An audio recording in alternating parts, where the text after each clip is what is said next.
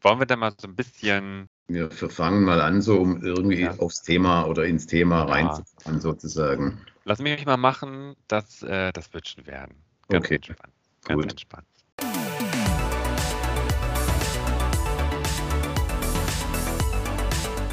Choreo des Lebens von und mit mir natürlich. Hallo.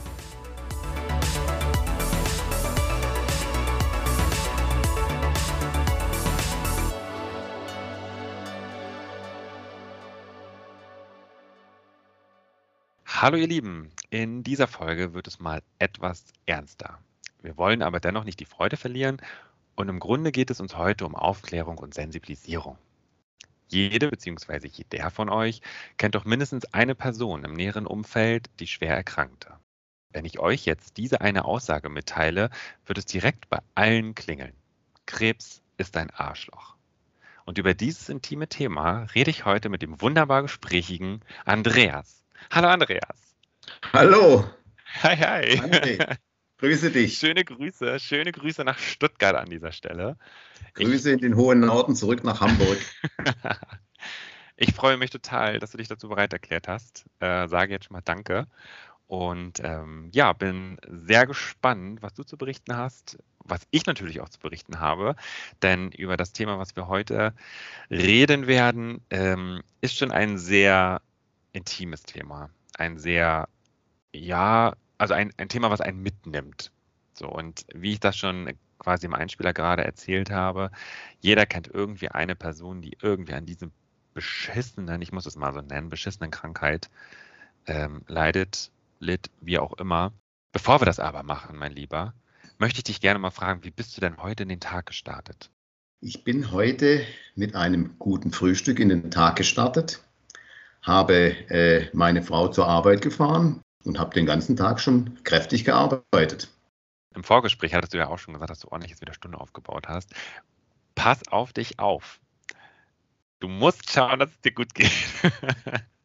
Da brauchst du dir keine Sorgen um mich zu machen. Äh, ich bin äh, sehr flexibel mit meiner Arbeit und äh, kann im Homeoffice ja direkt vom Esstisch, vom Bett direkt an den Arbeitsplatz Platz gehen. Alles wunderbar. Und heute, zusätzlich war ich heute Mittag schon schön südkoreanisch essen. Und äh, da bietet sich Homeoffice ja extrem an, ne? dass man auch mal solche Auszeiten mit der Familie sich gönnen kann. Und ähm, wenn alle zu Hause sind, perfekt. perfekt. Mhm. Und wann kommt dann deine, eigentlich deine große Tochter wieder? Wann esst ihr dann, dann gemeinsam koreanisch? Kommendes Wochenende, aber da wird dann Sushi auf dem Programm stehen. Die Große ist ein oh. absoluter Sushi-Fan.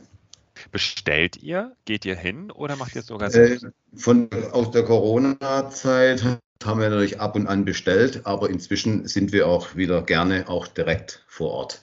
Mhm. Also ich esse Sushi am liebsten natürlich vor Ort, wenn es mhm. dann frisch von der Theke kommt, aber wir haben auch schon natürlich bestellt. Wir haben gute, schöne, tolle Sushi-Läden hier in Stuttgart. Hätte ich gar nicht gedacht. Haben, haben mich meine Kinder draufgebracht. Ich bin ja eher von der Kässpätzle-Fraktion. Schwäbisch Kässpätzle. Übrigens nochmal danke für das wunderbare Buch, wo schwäbische Rezepte enthalten sind. Das habe ich nämlich gerade jetzt nochmal in den Händen. Das ist ein, ich würde schon fast sagen, so ein kleiner Klassiker. Die Rezepte, mhm. die da enthalten sind. Sehr, sehr witzig, dass sogar die äh, schwäbische Sprache als Überschrift hinterlegt ist und darunter dann auf Hochdeutsch so den Kässpätzle dann äh, Käsespätzle übersetzt wurde. Ich finde das wunderbar. Wer Interesse an diesem Buch hat, kann sich gerne mit einer DM bei mir melden. Ich gebe die äh, ISBN-Nummer gerne weiter. Nein. Ähm, hast, du schon daraus gekocht? Nee, wir haben es vor, tatsächlich. Okay. Ja, wir haben vor kurzem durchgeblättert und dort sind wir stecken geblieben bei Ofa, Oferschlupfer? Ofen, Ofenschlupfer. Genau, genau. Da hat es bei, bei meinem Manager schon direkt geklingelt. Der meinte, oh, das habe ich irgendwann schon mal gekocht. Ach ja, okay. Und äh, da geht es demnächst dran. Ich bin sehr gespannt. Im Schwäbischen ist es eine süße Hauptspeise. Ah, äh, okay. Warte, eine Vesper. Vesper, Vesper ist klar. Ja. Abendbrot, gelernt. Vesper. Genau. Ach, toll, super.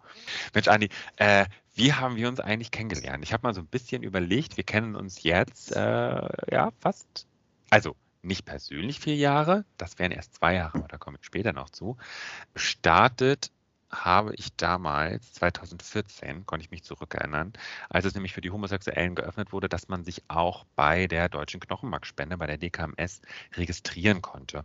Und da habe ich gesagt, alles klar, meine Oma war damals erkrankt, mein Opa war damals erkrankt, alles gleich, ich mache es. So, sofort registriert, alles super, war auch total easy, alles fein. Äh, 2017 ist dann mein, mein Papa auch erkrankt und dachte uiuiuiui. Ui, ui, ui. Und dann erhielt ich Post 2018 von der DKMS. Und ich war erstmal, ich will nicht sagen geschockt, aber ich dachte, oh Gott, das ging jetzt aber schnell. Halleluja. Mhm. Und dann wurde man natürlich gefragt, Mensch, haben Sie noch Interesse? Alles, naja, natürlich habe ich Interesse. Machen wir, machen wir, machen wir. Und ja, dann ging es dann nach Berlin zu den Untersuchungen und alles Chico, war alles fein, alles gut. Und bis dato wusste ich tatsächlich auch nur über dich, es ist eine männliche Person mittleren Alters aus Deutschland. Mehr mhm. durften sie zu dem Zeitpunkt noch nicht sagen. Hintergrund ist natürlich klar, ne, die wollen ja vermeiden, dass man da irgendwie Geldgeschenke und was weiß ich da irgendwie, Betrug, äh, nicht Betrug, sondern Bestechung durchleben muss. Und ja, war alles super aufregend. Und dann kam dann am 11.06.2018 die Spende. Da war es dann soweit. Ich weiß gar nicht, ob ich das sagen darf. Dann kam Mitte 2018, Mitte 2018 dann äh, ja die Spende, wo ich dann äh, nochmal nach Berlin gefahren bin, dort meine Stunden abgelegen habe, damit dann die Stammzellen entnommen werden konnte. Und das war schon im Vorfeld sehr, sehr aufregend. Ähm, weil man sicher Spritzen setzen muss, äh, damit die Stammzellen erstmal aufgebaut werden und nachher im Blut auch gefiltert werden kann. Ich hatte nämlich eine periphere Stammzellentnahme, ähm, bedeutet, ich hatte Schläuche in den Armen und da wurde das Blut einfach mal gefiltert, die Stammzellen wurden rausgefiltert und dann habe ich das Blut wieder zurückbekommen. So, quasi eine Art Dialyse. Und dann ging es auch schon zu dir, in deine dann Richtung. Ging's, dann ging es zu mir. Du sprachst von Mitte 2018 ich äh, hatte die Diag Diagnose Leukämie im Februar 2018 bekommen. Aus heiterem Himmel, muss ich sagen. Ich kann mich noch erinnern ans Weihnachtsfest 2017. War alles wie immer wunderbar. Ich fühlte mich fit. Warte mal geschwind, weil du hattest erzählt, du hast 2017 Post bekommen, aber. Äh, nee, 2018 habe ich Post bekommen. Du hattest, glaube ich, vorher 2017 ist egal, okay, du hattest nee, jetzt 2017 war mein, äh, ist mein, mein Papa erkrankt. Ah, ja. aber an, an, nicht, an nicht an Leukämie, an, an, andere, an einer anderen Krankheit. An einer anderen Krebskrankheit, okay. ja. Aber es ist ah, nicht mein richtiger Papa, also das ist mein. Okay. mein ich hatte bloß schön vorher auch bei dem Thema gedacht, oh, ist es in deiner Familie auch schon, hast du also auch mit Leukämie zu tun gehabt, aber das ist jetzt was anderes, das waren andere nee, Krankheiten. Nicht. Und das ist aber auch schon interessant, dass ähm, das wurde ja auch abgefragt, ne? Das wurde abgefragt, haben Sie ja die Person und die Person und mein Vater ist nicht mein richtiger Vater, zu dem Zeitpunkt war es noch nicht, aber sein, sein Vater war da schon erkrankt. Mhm, und mhm. das war für die dann aber so auch fragetechnisch ist alles in Ordnung. Blut wurde natürlich untersucht, sind da irgendwelche Entzündungswerte, die zu hoch sind und und und. Aber da war zu dem Zeitpunkt halt alles, alles Chico. Auch nach wie vor ist alles Chico bin ja auch ja, ja, ja. regelmäßig mal bei der Blutuntersuchung. Einfach für mich, um zu gucken, ob da alles fein ist. Ja. ja Na gut, ich wollte jetzt äh, auch nicht weiter unterbrechen.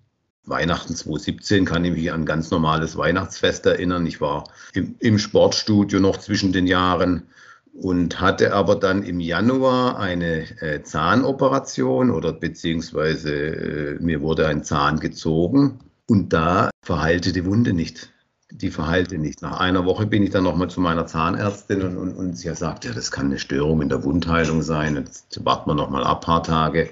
In diesen Tagen hatte ich auch einen Druck in meinen Waden, so eine Art Krampf oder so eine Art, ich habe immer damals dazu Wachstumsschmerz gesagt. Ich hatte auch in der Kindheit, wenn man so wächst, manche Leute oder manche Kinder haben das, so, einen Zug, so einen Druck in, in, in den Knochen oder in den Beinen oder irgendwie. Da hatte ich gedacht, naja, Vielleicht ist es in meinem Alter, ich, bin, ich war zu dem Zeitpunkt auch schon über 50, äh, ist es vielleicht irgendeine Thrombose oder so in der Richtung und bin demzufolge dann auch äh, zu meinem Hausarzt gegangen und der hatte mir dann gemeint, ha, jetzt machen wir mal eine Blutuntersuchung. Die letzte war Jahre zurück. Und äh, ich bin dann Montagmorgens, das weiß ich noch heute, bin ich äh, zur Blutabnahme gegangen. Und äh, nachmittags klingelt hier das Telefon, äh, war der Arzt, äh, der Hausarzt am Apparat und war ganz aufgeregt und, und, und meinte, also die Blutwerte, die sind ja wirklich, er hat nicht gesagt katastrophal, aber sie waren katastrophal sozusagen und er wird mir äh, raten, sofort am nächsten, spätestens am übernächsten Tag äh, ins Krankenhaus zu gehen, um da mal einen, einen Rundumcheck zu machen sozusagen. Er hatte mich schon darauf vorbereitet, dass es eben Verdacht auf Leukämie wäre, sozusagen. Und ich kann mich nur erinnern an diesen Nachmittag, äh, die Kleine war da, meine Frau war da, da war erst einmal, uff, da war erstmal gar nichts mehr zu machen, sozusagen. Und äh, zwei Tage später bin ich dann ins Krankenhaus gegangen oder gekommen und dann äh, war drei, vier Tage später war die Diagnose schon mal bestätigt, Leukämie. Und dann äh, musste man natürlich noch herausfinden, welche Art, welche Unterart ganz genau mhm, spezifizieren. Mhm. Und äh, dann ja. Äh, ging dann sozusagen Mitte Februar 2018 die Therapie los. Dann war ich erstmal im Krankenhaus. Entschuldigung, wenn ich mal eingrätsche. Wackelt dein Stuhl? Macht der so quietschende Geräusche? Ja, der macht so quietschende Geräusche. Okay. Das heißt, ich, ich, muss auch noch anderen, ich muss auch noch einen anderen Stuhl nehmen, glaube ich. Es ja. sind viele, viele Sachen, an die man, an die man jetzt immer irgendwie denken muss. Ja, ja. Nee, ich versuche es mal ganz, ich versuche mal ganz ruhig zu sitzen. Bewegen kannst du dich ruhig. Ist der Stuhl nicht zu so schaffen. Es könnten aber auch die Dielen sein, man weiß es nicht. Das kann ja auch manchmal sein, ja, die genau. Dielen. Nein, alles gut. Und nach dieser Hauptdiagnose, nach einer Woche Krankenhaus, kam der Arzt zu mir und meinte, aufgrund meiner aggressiven Art von Leukämie äh, und äh, aufgrund dieser ersten Untersuchungen hat er mich gleich darauf hingewiesen, äh, dass meine Krankheit nur äh, mit einer Stammzellentransplantation heilbar ist. Natürlich begleitend mit Chemotherapien und anderen Medikationen, aber äh, dass der Endpunkt meiner Therapie oder mein, mein Verlauf zur hoffentlich Heilung eine Stammzellentransplantation sein wird. Darf ich noch mal kurz fragen, als der Anruf kam, du hattest ja gesagt, dein, deine Frau war da und ja. die Kleine. Die Kleine war ähm, da. Sie kam dann irgendwann erst, ja. Mhm. Ah, okay, okay. War der Anruf vormittags? Oder der war, der war Nachmittag, der war also am, am, am frühen Nachmittag, halb drei, drei okay, vielleicht. Okay, mhm. okay. Mhm. Ich glaube, der Zeitpunkt ist aber jetzt eh immer scheiße. Aber ich weiß noch genau, also wir, haben, wir haben zusammen Winterolympiade geschaut.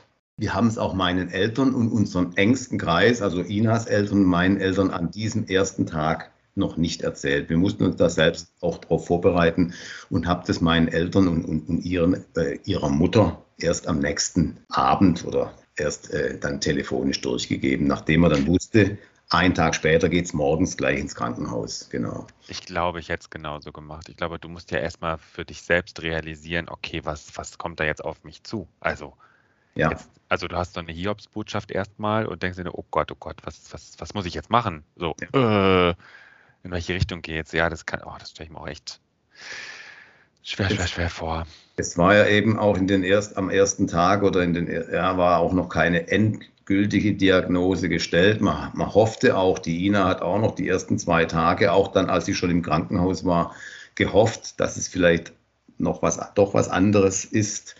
Äh, mhm. Aber ja, deswegen hat man am Anfang erst einmal auch die Eltern erstmal draußen vorgelassen, aber dann denen dann auch schon am nächsten Tag gesagt, Verdacht auf Leukämie.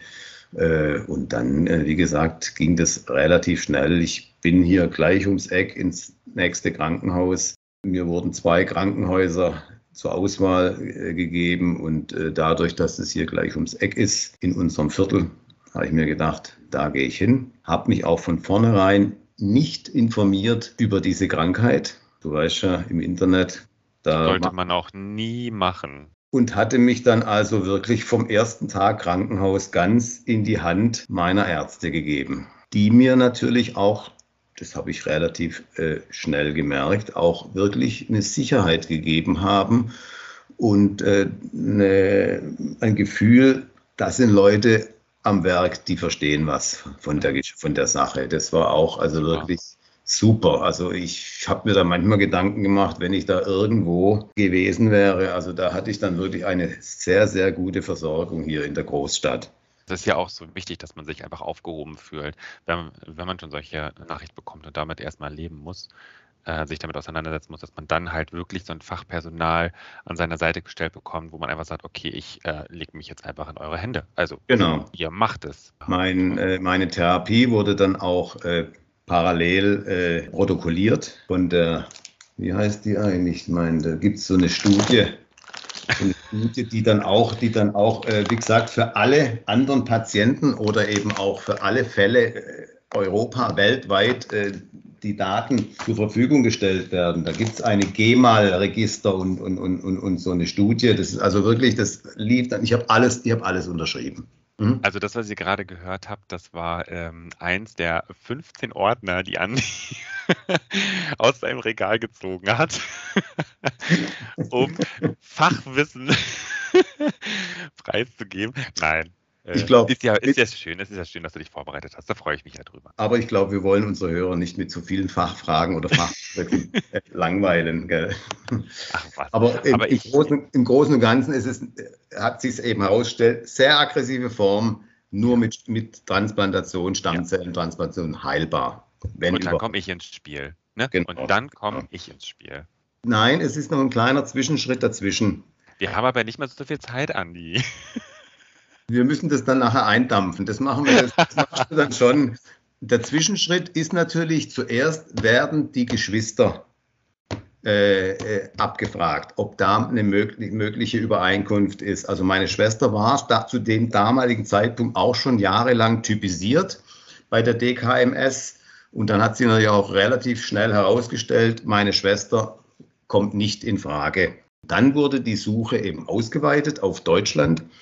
Und ich kann mich noch erinnern, es war Ende April. Zuerst hatten in der Zeit, äh, in, in meiner ersten Therapiezeit mit meinen ersten Chemotherapien und so weiter und so fort, äh, hat, haben mich die Ärzte auch immer beruhigt und haben gemeint, äh, wir haben eigentlich im mitteleuropäischen Raum oder jetzt hier immer einen Spender gefunden. Da hatte ich schon so eine gewisse, ja, es wird ja wohl hoffentlich auch bei mir so sein. Gell? Also ich hatte einige Patienten kennengelernt, deren Geschwister alle gepasst haben. Dann sagte ich auch eines Tages dann zu Ina, ha, bei drei oder vier hat es gepasst. Dann klar, dass bei mir dann nicht passt, sozusagen. Da hat man dann so ein bisschen so auch schon ein bisschen Sarkasmus, ein bisschen äh, aufgebaut. Aber Ende April, ich kann mich nur erinnern, äh, mein zweiter Arzt kam rein, wir haben einen Spender gefunden. Hundertprozentige Übereinstimmung. Also besser geht's nicht sozusagen. Und das war's wahrscheinlich dann, das, oder wahrscheinlich Gott. Ja, wahrscheinlich wohl. Das war's, das war's dann du, sozusagen. Das warst du. Und dann werden sie wahrscheinlich bei dir dann auch angerufen haben und gesagt haben, wir können ihre Spende oder deine Spende gebrauchen. Ja, genau. Und dann kam halt dann die, die Anfrage bei mir, ob ich immer noch bereit wäre. Ich habe mich ja registriert und ob ich noch immer bereit wäre, jemandem zu helfen. Da habe ich also sofort Ja gesagt, auf jeden mhm. Fall. Und dann ging das ganze, das ganze Testen los, ab nach Berlin. Naja, wie ich es ja vorhin schon einmal geschildert habe, wie der ganze Ablauf war. Es war aber auch für mich so aufregend, weil ich ja an sich nichts wusste. Also ich hatte schon immer einen Zwischenstand bekommen, nachdem es dann ja hieß, von wegen so, Spender hat dann jetzt Stammzellen abgegeben und der Empfänger hat sie jetzt bekommen. Und jetzt heißt es so, aufbauen, aufbauen, aufbauen, abwarten, abwarten, abwarten. Und da wird man ja auch gefragt, ob man auf dem Stand gehalten werden möchte. Da gesagt, ja, natürlich möchte ich auf den Stand gehalten werden. Also, und ich glaube, so alle halbe Jahre gab es dann immer mal so einen Zwischenstand. Wie geht es den Patienten? Ist alles fein? Ja, ist auf dem Weg der Besserung. Und, und, und das war auch für einen selber äh, eine aufregende Zeit, weil man echt so ein bisschen mitgefiebert hat. Mhm. Das war schon, das war schon Wahnsinn. Und als dann so nach zwei Jahren äh, für mich danach das Go kam, es ist alles gut soweit, da habe ich echt gedacht, so, oh Gott, Halleluja. Schön. Mich würde noch interessieren, wie diese Zwischenberichte, das war das einfach ein, ein, Blatt Papier oder waren da drei Sätze, eine gewisse Diagnose oder eine gewisse, äh, wie, wie wurde das ausgeführt auf diesen Briefen? Dem Patient geht es gut oder mittel oder ja, genau, genau. Also das ist relativ grob gehalten, sagen wir es mal so. Da geht es jetzt nicht darum, wie sind jetzt die Werte XY, sondern dann darum, ja, nee, soweit alles gut vertragen. Es, ähm, in dem einen Brief in der Anfangszeit stand auch, es gab eine, eine Abstoßungsreaktion, eine leichte, was immer mal wieder vorkommen kann, hat jetzt keinen Grund zur Sorge. Und es ist nun mal so, dass, dass dein komplettes System ja auf Null gefahren wurde. Genau. So. Und durch meine Spende genau. wird es ja auch erstmal aufgebaut. Da muss der Körper sich ja auch erstmal dran gewöhnen. Und es ist halt schon was Fremdes. Genau. Und dementsprechend stand es auch so in dem Brief drin, es kann immer mal wieder dazu kommen, aber kein Grund zur Sorge. So weit ist der Patient auf einem guten Dampfer und, und da dachte ich schon, okay, das klingt schon mal fein. Und beim darauffolgenden Brief war es dann schon wieder positiver als bei vorher. Ja, nee, alles fein soweit und auf dem Weg der Besserung und, und da dachte ich, okay, eigentlich kann da jetzt nichts mehr gefühlt, nichts mehr schiefgehen. Was habt ihr eigentlich in der Zwischenzeit gemacht? Also während der ganzen äh, Therapie warst du eigentlich immer im Krankenhaus oder warst du auch eher? Ich war zuerst erstmal drei Wochen im Krankenhaus und dann hatte ich schon die ersten zwei freien Tage. Dann durfte ah, okay. ich zwei, drei, für zwei, drei Tage nach Hause. Dann musste ich wieder vier Wochen ins Krankenhaus. Dann durfte ich auch mal wieder drei, Wochen, äh, drei Tage nach Hause. Und je länger oder je näher es sogar an die Transplantation ranging, ich kann mich erinnern, ich war an Ostern in diesem Jahr sogar mal 14 Tage zu Hause ich, und es war nicht das einzige Mal. Ich war dann tatsächlich auch mal zwei, drei Wochen lang zu Hause und dann eben wieder vier Wochen im Krankenhaus. Bei mir war es gut, dass es so schnell entdeckt wurde, so schnell diagnostiziert wurde und so schnell die Therapie begonnen hatte, sodass man nicht unbedingt äh, in, in, in Zeitdruck war mit dieser Transplantation. Mhm. Also äh, man hätte es äh, vielleicht auch noch zwei, drei Monate später machen können. Im Endeffekt mhm. war es ja dann im Juni. Ja. Wie, und wie du vorher sagtest, äh, mein, äh, mein äh, Immunsystem wurde auf Null gefahren. Und ich kann mich noch erinnern, ich war fünf oder acht Tage vorher war ich auch noch zu Hause. Ich war sogar dann noch mal zwei Wochen zu Hause und wusste genau, also wenn ich jetzt wieder ins Krankenhaus komme, dann äh, dauert es nur noch fünf oder sieben Tage, bis ich dann meine neuen Zellen bekomme. Was war das, war für ein auch, Gefühl? Es war ein Gefühl, ah, wie soll ich das sagen? Dadurch, dass ja diese Chemotherapien auch schon die Medikation immer über die Venen äh, kam oder sagen wir mal über, wie hieß das? Ich kann mir schon gar nicht mehr erinnern, wie diese. Über den, diesen, ähm, irgendwas äh, mit G heißt ja, das. Genau, Port, äh, ein, den Port ein Port, ein Port, ein Zugang. Ich hatte einen Halszugang, am Anfang noch einen Armzugang, und aber als dann so die Chemotherapien richtig begannen und auch dann die Isolation vorbereitet wurde, hatte ich einen Halszugang mit sechs, acht Schläuchen ungefähr. Und, äh, und ich wusste, diese Stammzellen werden mir eben auch über diesen Port übertragen. Ob ich dann sechs Anschlüsse hatte oder sieben, da war dann im Endeffekt, in dem Fall hatte ich keine Angst oder, oder, oder hatte mir, das, das war einfach eine Flüssigkeit von vielen, die mir dazu injiziert wurde, genau. Also das war im Endeffekt, es war, es war nur ein Blutbeutel, es waren 240 Milliliter ungefähr. Es war mittags, es war mittags um, um, um 14 Uhr. Äh, drei Oberärzte und, und, und, und zwei äh, äh, andere Ärzte waren um mein Bett herum äh, und äh, haben halt geschaut, dass falls ich irgendeine Abstoßreaktion entwickle oder sonstiges, sie haben also ganz langsam den Beutel eingehängt, den Schlauch angesetzt und haben vorsichtig aufgedreht. Und nachdem nach drei, vier Minuten mir nicht schwarz vor Augen geworden ist oder ich auch kein Unwohlsein äh verspürt habe, haben sie gemeint, so, jetzt können wir aufdrehen. Und der, der Beutel war nach einer Stunde ungefähr, war der bei mir im System drin.